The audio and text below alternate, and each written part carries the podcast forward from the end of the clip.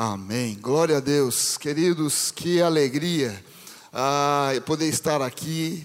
Ah, e eu, assim, até falei com o pastor Davi, me senti muito honrado do convite de, de estar ah, podendo compartilhar, estar junto com a, a igreja. E é, se tem uma coisa que é muito gostoso, tenho certeza que todos aqui têm a mesma a mesma impressão, é a gente estar na casa do Pai, não é verdade?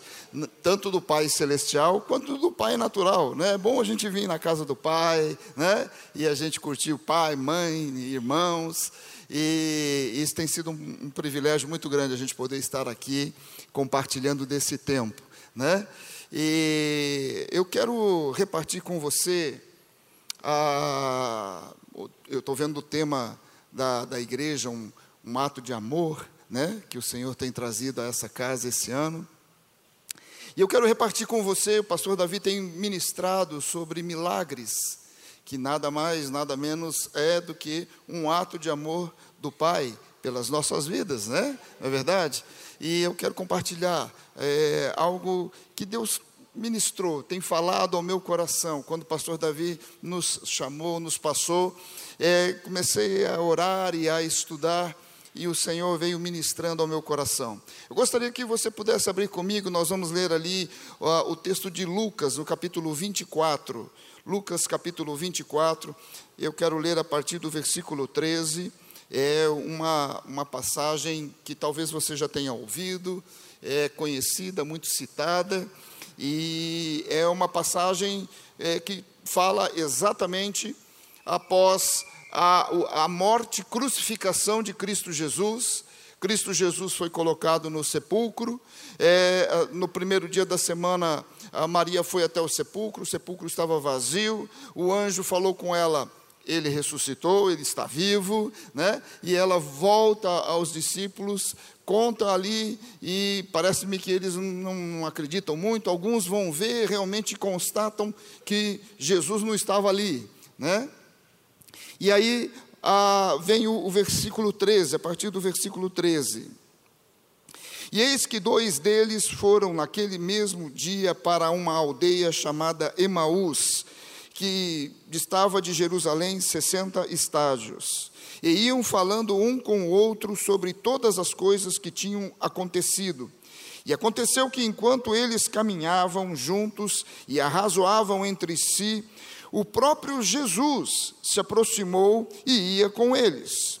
Mas os seus olhos foram retidos para que não o conhecessem. E ele lhes disse: Que tipo de comunicação são essas que tendes um com o outro enquanto caminhais e estáis tristes? E um deles, cujo nome era Cleopas, respondendo, disse: És tu somente um estrangeiro em Jerusalém? Não sabe das coisas que nela têm acontecido nestes dias? E ele disse-lhes: Quais coisas? E eles lhe disseram: A respeito de Jesus de Nazaré, que foi um profeta poderoso em feitos e palavras diante de Deus e de todo o povo, e como os principais sacerdotes e os nossos governantes o entregaram para ser condenado à morte e o crucificaram.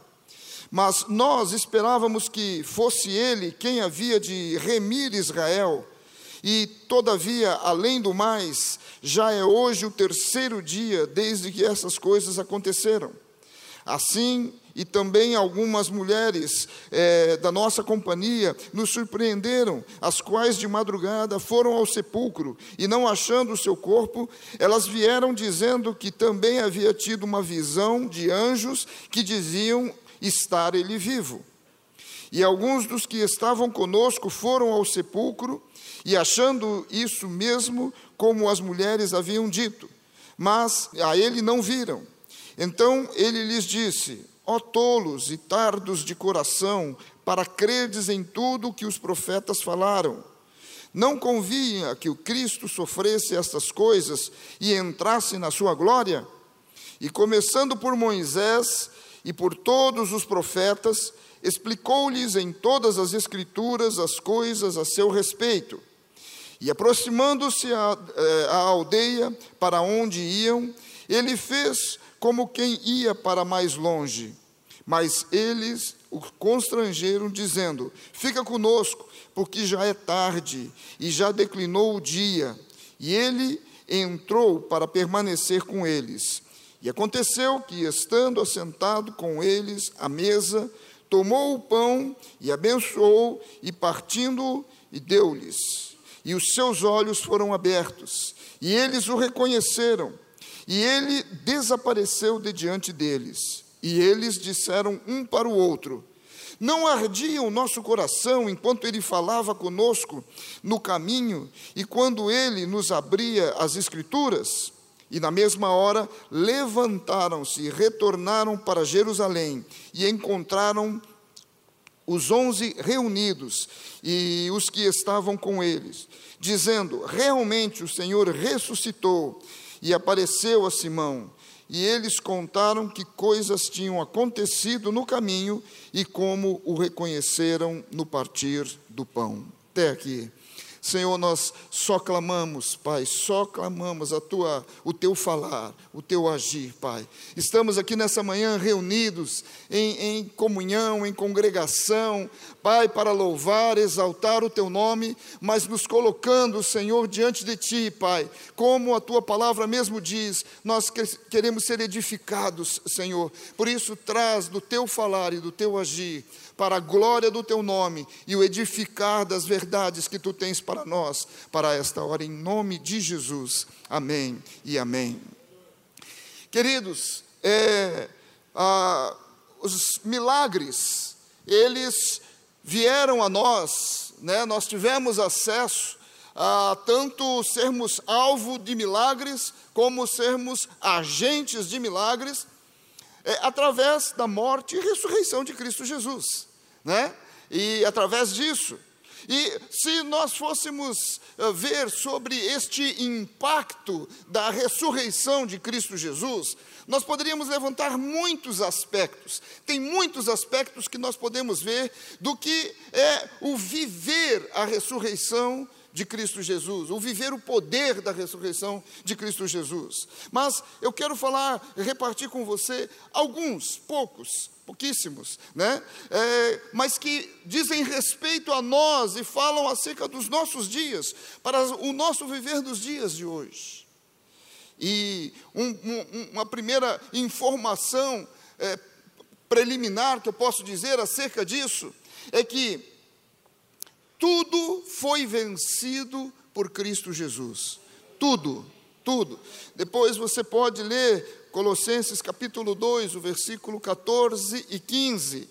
A palavra do Senhor diz: tendo cancelado o escrito de dívida que era contra nós e que constava de ordenanças, o qual nos era prejudicial, removeu inteiramente, encravando na cruz. Versículo 15. E despojando, despojar é que acabou, tá? Destronou, perdeu influência, poder, tudo. Despojando os principados, as potestades, publicamente os expôs ao desprezo, triunfando deles na cruz. Nós vemos esse, esse texto falando, e é lógico, claro, óbvio, acerca ah, da, da nossa sentença de morte eterna, da escravidão do pecado, isso foi totalmente anulado. Mas se você pegar Isaías 53, você vai ver, falando ali sobre Cristo Jesus, que ele levou a, a iniquidade, as nossas enfermidades, nós somos sarados, o castigo que, estava, que nos traz a paz estava sobre ele, enfim, todas as coisas dentro do viver de um homem, de um ser humano, de uma família, de um jovem, todas as coisas foram vencidas. Foram vencidas. Todas elas, todas elas. Eu acho que você não está tendo ideia do que, que é isso. Eu não sei o, o, momento da sua vida, a situação da sua vida, o que tem tomado o seu pensamento, preocupado o seu coração, o que tem afligido a, o seu viver, a sua casa, a sua família. Mas isso daí foi vencido. Isso aí foi vencido. Oh! Aleluia! Você consegue entender o que Romanos diz que nós somos mais do que vencedores? Porque antes de entrar na batalha já foi vencido. Então, quando a gente nós cantamos um cântico aqui, eu até não conhecia, cantei a primeira vez aqui, né? É, falando do poder da ressurreição e falando sobre é, derrubando ah, o inimigo, né? E Jesus vem derrubando o inimigo.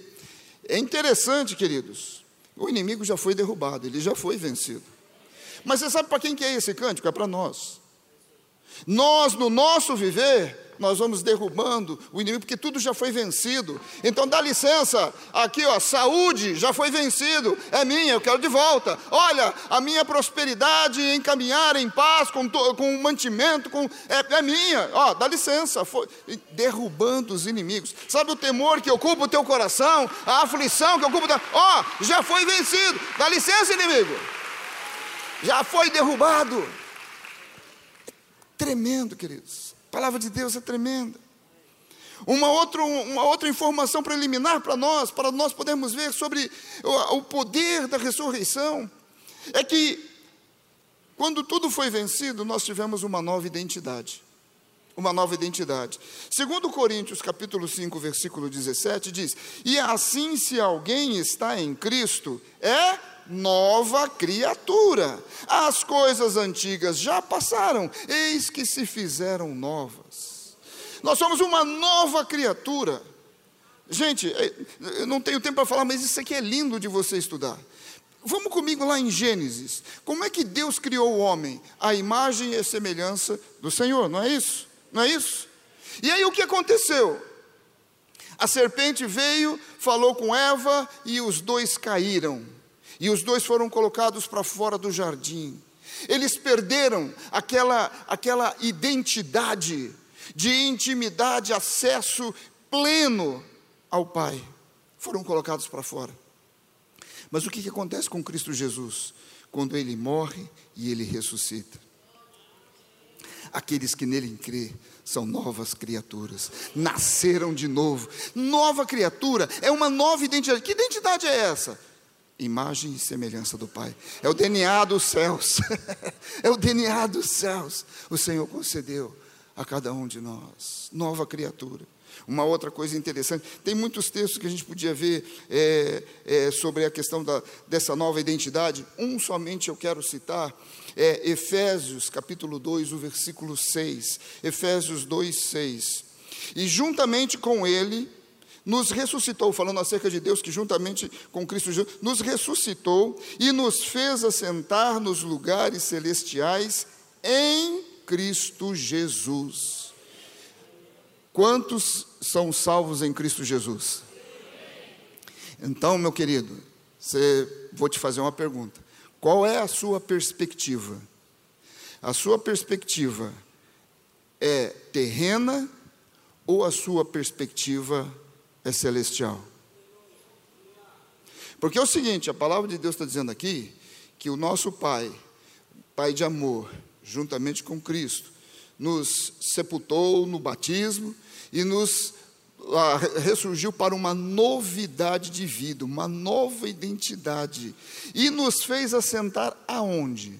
Nos lugares celestiais. Com quem? Com Cristo Jesus. Tem um outro texto que diz que Jesus está sentado do lado do trono do Senhor.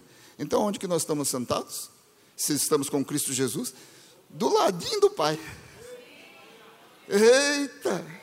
E qual é a nossa perspectiva então? A nossa perspectiva é que tudo já foi vencido. Que tem uma vida que eu tenho que viver e andar ouvindo, cumprindo e obedecendo princípios que o Pai deixou e que o meu olhar para o tempo em que eu estou vivendo tem uma perspectiva diferente. E é, é, é, é, é uma coisa muito interessante, queridos. Você lembra de Mateus capítulo 6, versículo 10, a, a oração que Cristo Jesus ensina? E no versículo 10, o que que Jesus ele ensina? Ele ensina assim: Venha o teu reino, faça-se a tua vontade, assim na terra como é feito no céu. Não seria o correto falar, seja, faça-se a tua vontade, assim no céu como é na terra? Não. Faça-se a tua vontade na terra como no céu, porque nós estamos na terra, mas a nossa perspectiva é celestial. Então a vontade do Senhor sendo feita aqui na terra é segundo uma perspectiva celestial.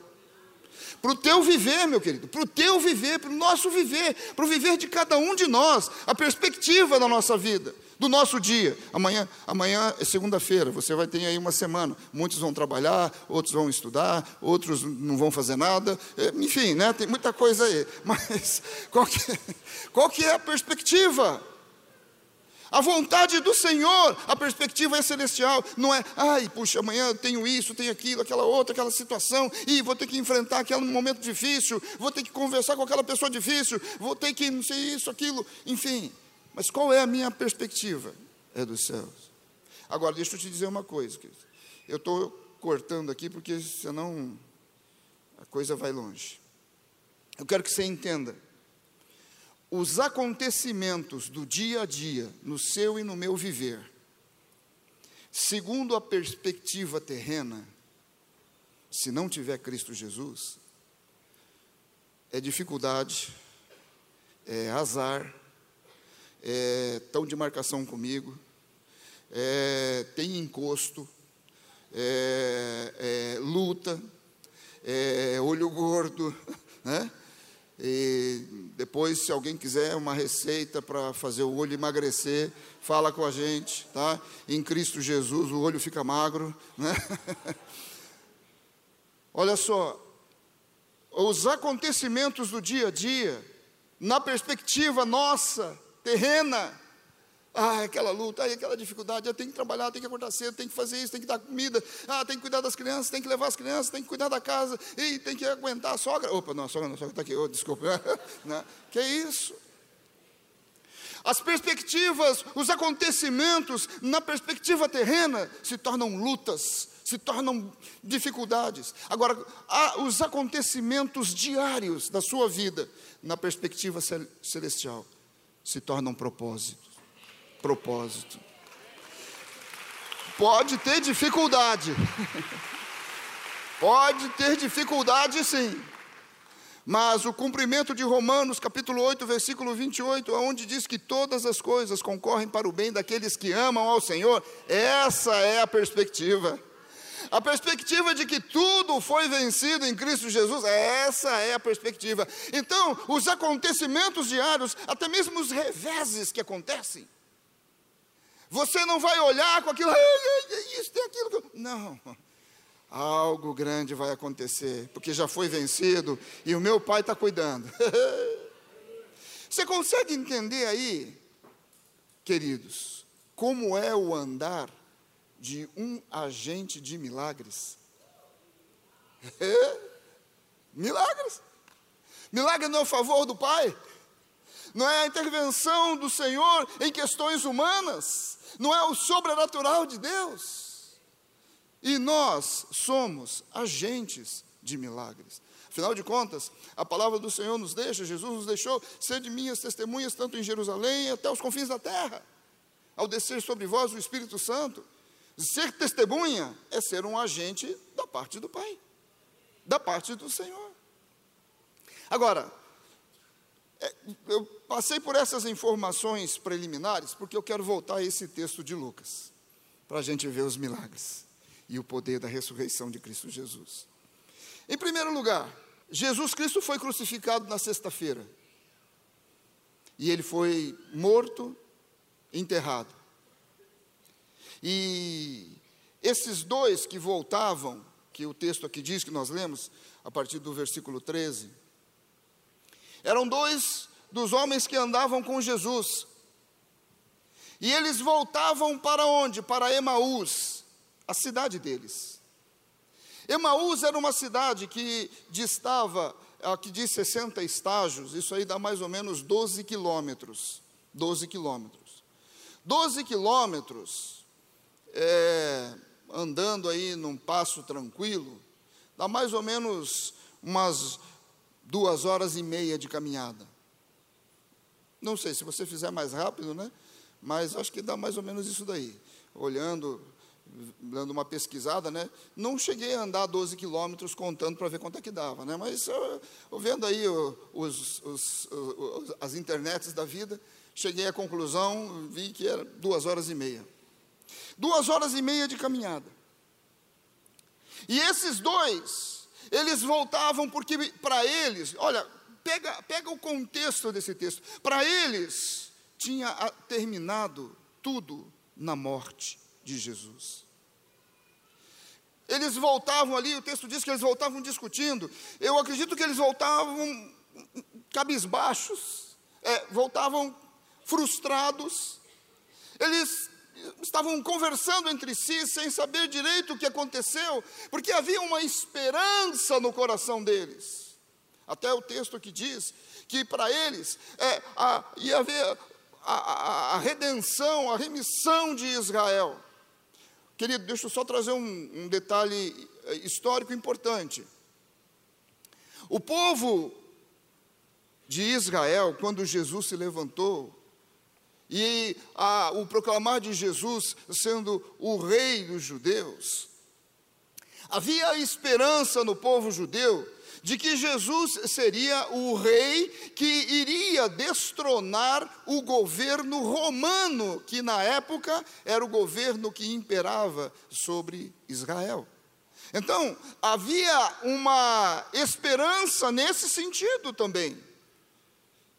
E lógico, o texto mesmo relata que Cristo Jesus estava fazendo sinais, milagres, curas, operando né, no meio do povo, pregando o Evangelho. E havia também um mover da parte dos céus sobre aquele povo através de Cristo Jesus. Então, eu imagino que esses dois, eles voltavam assim: é, acabou, não deu certo. A nossa esperança, eu tinha até feito camiseta de Jesus para sair na rua, bandeiras, né? Mas seria o meu candidato. Eles voltavam profundamente entristecidos e desapontados. Desapontados. Mas olha só o que acontece, querido. O que acontece, o versículo 15, ele diz que eles não reconheceram a Jesus que andava com eles. Eles não, eles caminhavam com Jesus ressurreto e não o perceberam. Versículo 14, versículo 15 diz: Eles caminhavam completamente sem discernimento. Ah, você sabe que o estar esmorecido, o estar desanimado, o estar deprimido, o estar cabisbaixo, ele acaba com o nosso discernimento. Sabe por quê?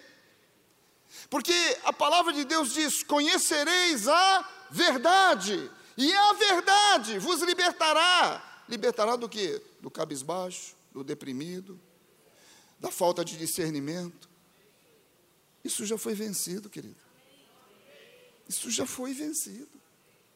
Você entende? Para o seu viver, aqueles homens estavam dessa forma e eles não perceberam a Cristo Jesus. Uma outra coisa que acontece no, nessa forma, a, a questão da esperança frustrada. O versículo 21, ah, é interessante, a, a, o texto aqui diz no versículo, deixa eu abrir aqui, o versículo 21, mas nós esperávamos que fosse ele quem havia de remir Israel, e todavia, uh, e todavia, além do mais, já é hoje o terceiro dia desde que essas coisas aconteceram. Aquilo que eu falei. Eles tinham a esperança que ele fosse ser um novo rei. A esperança frustrada, querido. Amado, você consegue perceber como se nós deixamos a, a, nossa vida se envolver com os desânimos, os desapontamentos, a, a, a depressão, o cabisbaixo, se nós, o que, em outras palavras, se nós deixamos o nosso viver se envolver com a perspectiva terrena, nós perdemos completamente a esperança.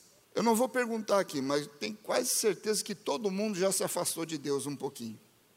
Né? Ele ficou mais frio com Deus. Já não sentava aqui embaixo, sentava lá na última cadeira, atrás da última cadeira. Né? É, ficava na, na porta do banheiro para ouvir, para não ficar perto. E qual era a sua perspectiva das coisas? Está tudo difícil, não tem solução, está tudo enroscado, terrena, porque se distanciou do Senhor. Porque deixou de conhecer a verdade, a verdade não liberta daí mais, porque ela não tem acesso ao seu viver. Queridos, nós precisamos de mais estudar, ler, decorar, citar a palavra de Deus, de manhã, de tarde, de noite, de madrugada, de, de, de, de noite. Né? Eu queria contar um, um, fato interessante, falando sobre a palavra de Deus, sobre a gente decorar, falar a palavra de Deus de manhã, de tarde, de noite, de madrugada, dormindo, a todo o tempo. É que nós tivemos uma experiência esses, essa semana, essa semana, acho que foi essa semana, semana passada. Nós levamos as, as, as filhas do Gabriel, a Alice e a Esther, para ir conhecer o projeto Tamar, lá em Florianópolis. É um projeto das tartarugas, acho que todo mundo conhece, né? já tem ouvido. Nós levamos. E a Esther, a, a, a menor, ela ficou impressionada com as tartarugas, e você pode chegar perto, ter acesso e tal e uma das tartarugas, é, a, uma das, não, todas as tartarugas, a, instrutora explicava que elas vêm na borda da piscina, elas ficam batendo com a nadadeira delas, né? Ficam batendo. E ela foi explicar o porquê. Porque a tartaruga, ela não tem muita relação de afetividade, mas ela, quando vê alguém se, se aproximando, para ela é alguém que vai trazer comida, vai trazer o peixinho para ela. Então ela começa a bater na borda da piscina pedindo comida.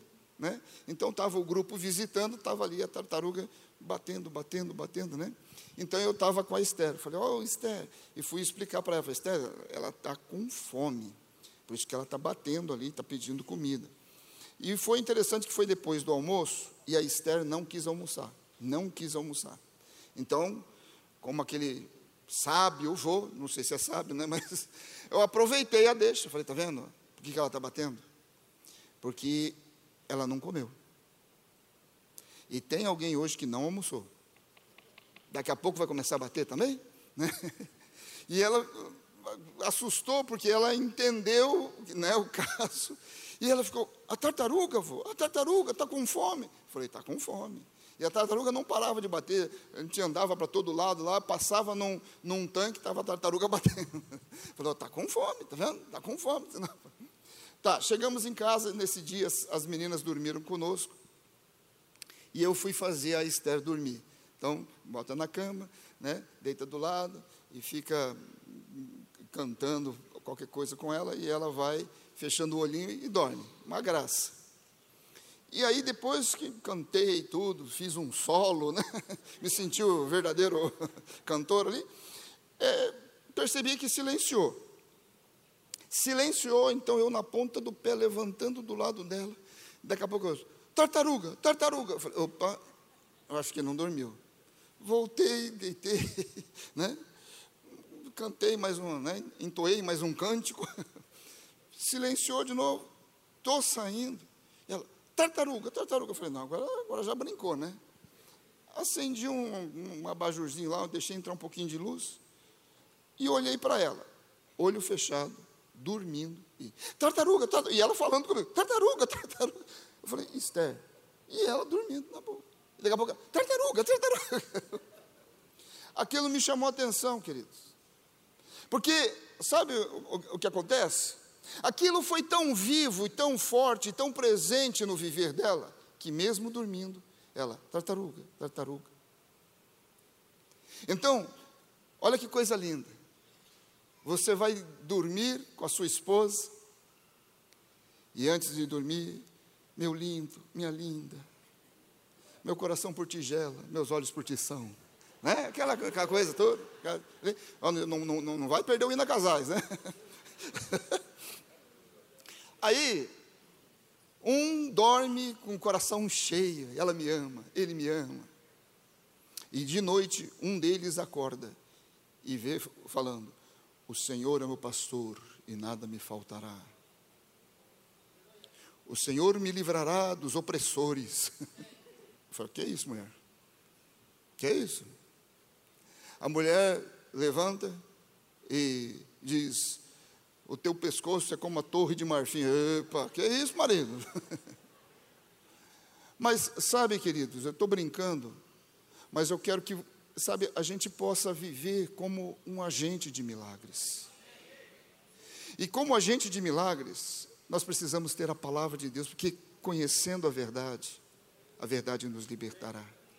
E se nós não lermos, se nós não lermos, se essa palavra não entrar no, no nosso entendimento, não atingir o nosso coração, e nós não clamarmos ao Espírito Santo vivificar essa palavra em nós, não adianta.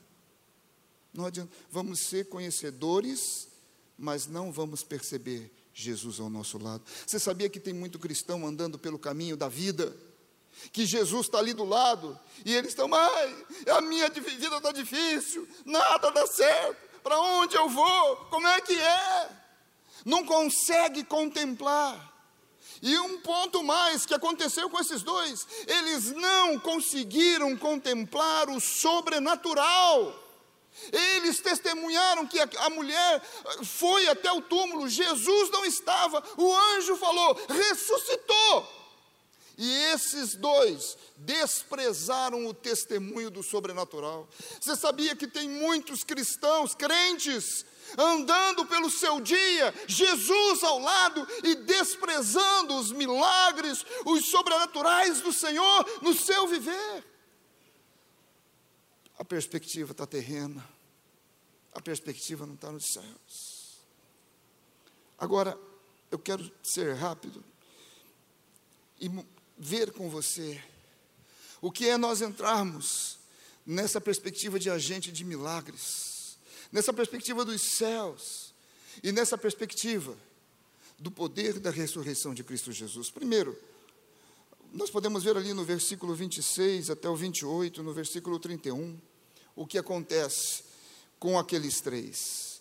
Versículo 26 a 28 diz que eles partiram, ah, eles ah, não, não convinha que Cristo sofresse essas coisas e entrasse a sua glória. Jesus estava falando da palavra de Deus. O versículo 27. E começando por Moisés e por todos os profetas, explicou-lhes em todas as escrituras as coisas a seu respeito.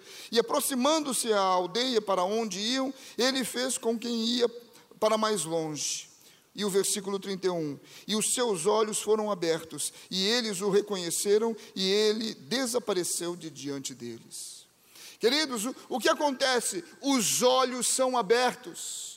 Os olhos são abertos pelo entendimento, pela explicação da palavra. Jesus do caminho começou por Moisés a explicar o que tinha acontecido. Meu querido, espera um pouquinho só. Naquela época, o que, o que se tinha de, da, da Bíblia era principalmente o, o Pentateuco. Era a Torá, exatamente. E os, a, os homens de Deus, a palavra de Deus já falava e mencionava acerca de Cristo Jesus e da sua morte e da sua ressurreição. Amado, o próprio Cristo enquanto com os discípulos falou ah, sobre a morte e a ressurreição. Na ceia, Jesus mais uma vez menciona a morte e a ressurreição. Não dá vontade de dar uma pancada nesses dois discípulos? Porque eles estão falando, mas o que aconteceu? Acabou tudo. E Jesus começa a explicar a palavra. Amados, conhecereis a verdade. Nós precisamos estudar a palavra de Deus. Sabe, querido, se você não estuda a Bíblia, você fica como um crente com olhos tapados. Você vai olhar e não vai enxergar. Você vai ouvir, mas não vai entender. E você vai ter evidências, mas não vai crer. Nós estamos falando de milagres no versículo 29, um outro detalhe do poder da ressurreição de Cristo Jesus, nos transformando em agentes de milagres. O versículo 29. Aqueles dois o versículo 29 e versículo 32, aqueles dois é, é, discípulos, eles falam, mas eles os, constrangeram dizendo, fica conosco porque já é tarde e já declina o dia, e ele entrou para permanecer com eles. E no versículo 32, e eles disseram um ao outro, não ardia o nosso coração enquanto ele falava conosco no caminho e quando ele nos abria as Escrituras. Sabe, o, o ponto aqui é do coração ardente. O poder da ressurreição nos transformando em agentes de milagres traz um coração ardente. Aqueles dois estavam falando assim: Meu, não ardia o seu coração enquanto ele, Jesus, compartilhava conosco a palavra do Senhor. Mas ardia o quê? Por quê? Por causa da intimidade, pela comunhão com Cristo Jesus. A comunhão e a intimidade com Cristo Jesus a todo instante, a todo dia, a todo momento. A intimidade com o Espírito Santo da parte de Deus arde a chama do Espírito dentro das nossas vidas, por causa da comunhão, ela queima, ela põe para fora toda a frieza, toda a poeira da perspectiva natural. E aqueles dois discípulos, eles ali são tomados por uma perspectiva de agentes de milagres. Nós podemos andar por causa da comunhão, os nossos olhos foram abertos, a palavra está clara, está viva, e o meu coração está ardendo pela presença do Senhor. E aí acontece o terceiro e último ponto que eu quero falar sobre esse fato tremendo e do poder. O versículo 33 e 34. Na mesma hora, levantaram-se e retornaram para Jerusalém e encontraram os onze reunidos e os que estavam com ele dizendo: realmente o Senhor ressuscitou e apareceu a Simão. Sabe qual é a característica aqui? A característica aqui é pés velozes. Pés velozes. Você sabe que nós temos muito crente pé de chumbo, não é verdade? Né? Corre que é uma coisa, mas não estou falando dessa velocidade. Pés velozes para proclamar o milagre para anunciar o poder de Deus, para anunciar a palavra, o Evangelho, para proclamar que Cristo hoje vive. Pés velozes, vou te dizer por quê. Lembra que eu falei? Emaús, duas horas e meia de caminhada. E nós lemos aqui, ah, ó, o versículo 29, nós já lemos, né? Aqueles dois falaram para Jesus: Fica conosco, porque já é tarde e declinou o dia. Jesus queria passar diante da cidade. Aqueles dois falaram: Fica conosco, Jesus, já é tarde e a noite esfria. E, e é perigoso, tem bandidos, tem assaltos e tem uma série de coisas, justificativas até plausíveis. Mas o que acontece quando é tomado pelo poder da ressurreição em Cristo Jesus, quando é tomado pelo poder de agente de milagres, o que acontece? Eles dizem assim: eles retornam com pés velozes. Eu tenho plena certeza que eles não demoraram duas horas e meia para voltar a Jerusalém para anunciar. Porque eles estavam sendo alvos, eles estavam ah, desfrutando de algo vivo. Vivo, amado, nós desfrutamos de algo vivo, a presença do Senhor todos os dias, os milagres do Senhor. Olha que coisa tremenda. Estava vendo aqui, orando eh, por Ibiporã, orando por né, Londrina e outras cidades, em vários lugares. Isso é algo vivo. Isso é o agente de milagre pelo Espírito Santo que não aguenta, tem pés velozes para orar, para anunciar, para proclamar, para bendizer ao Senhor em todo lugar, em todo tempo. Oh, glória a Deus! Pés velozes, pés velozes. Mas tem um, mais um detalhe aqui. Além de pés velozes, o versículo 35 também fala que eles chegaram lá em Jerusalém e eles contaram as coisas que tinham acontecido no caminho. Além de pés velozes, eles tinham os lábios abertos. Você quer ver o que é um, um fofoqueiro celestial? É isso aqui. Isso aqui é uma fofoqueira celestial. Ele tem os lábios abertos para proclamar a Cristo Jesus. Opa, pastor, o senhor está dizendo então que as outras fofocas é uma perspectiva terrena? É. é. Me desculpa, mas é. Aqui está uma perspectiva celestial. Lábios abertos para falar de Jesus. A conversa, as conversas, eles, eles, falaram com os onze ali, né? Com os, com os discípulos. Mas eu acredito que eles saíram dali, eles foram na padaria tomar um café, porque andaram né, correndo, estavam com fome, e ah, chegaram ali, o cara que estava servindo, o garçom estava servindo ali, meu, você conhece da verdade, você sabe o que está acontecendo aqui? Ele morreu, mas não está morto, ele está vivo. A conversa, o assunto, os lábios eram abertos para proclamar, proclamar do Evangelho, para proclamar dos milagres do Teras, as maravilhas, algo totalmente inusitado, que causa um espanto e admiração. Dos sinais, o semeion, acontecimentos visíveis que dão autenticidade ao instrumento de Deus. E os milagres, o dunamis, que é o poder de Deus em ação. Uau! Meu querido, glória a Deus. Glória a Deus. Você sabe o que eu creio? Eu creio nós posicionados, todos nós aqui, saindo daqui, e uma explosão de milagres sobrenatural de Deus acontecendo na rua, no trânsito, na casa, no restaurante, na família, é, aonde está? Aonde está? Porque somos agentes de milagres. Mas sabe, queridos, não é uma declaração que nos faz agentes de milagres, mas é um posicionamento. É um posicionamento. E eu não posso falar pelo seu posicionamento.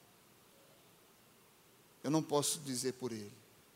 Mas eu quero desafiar você nessa manhã, da parte do Senhor, a ser um, um agente de milagres, posicionado na perspectiva celestial, na perspectiva dos céus, andando sobre a face da terra. Derrubando o inimigo, falando: inimigo, foi vencido, dá licença, sai. Você sabe que, bem, isso aqui é uma, uma outra, outra mensagem, mas nós não estamos aqui, queridos, para conquistar território. O território já é nosso, já foi vencido. Nós estamos aqui para falar: dá licença, sai, sai, porque estamos posicionados em Cristo Jesus. Querido, eu gostaria de fazer algo agora. Nós fizéssemos algo. Eu, eu confesso, pastor Trajano, pastor Luiz, pastores, é, nunca fiz apelo num, num auditório tão grande.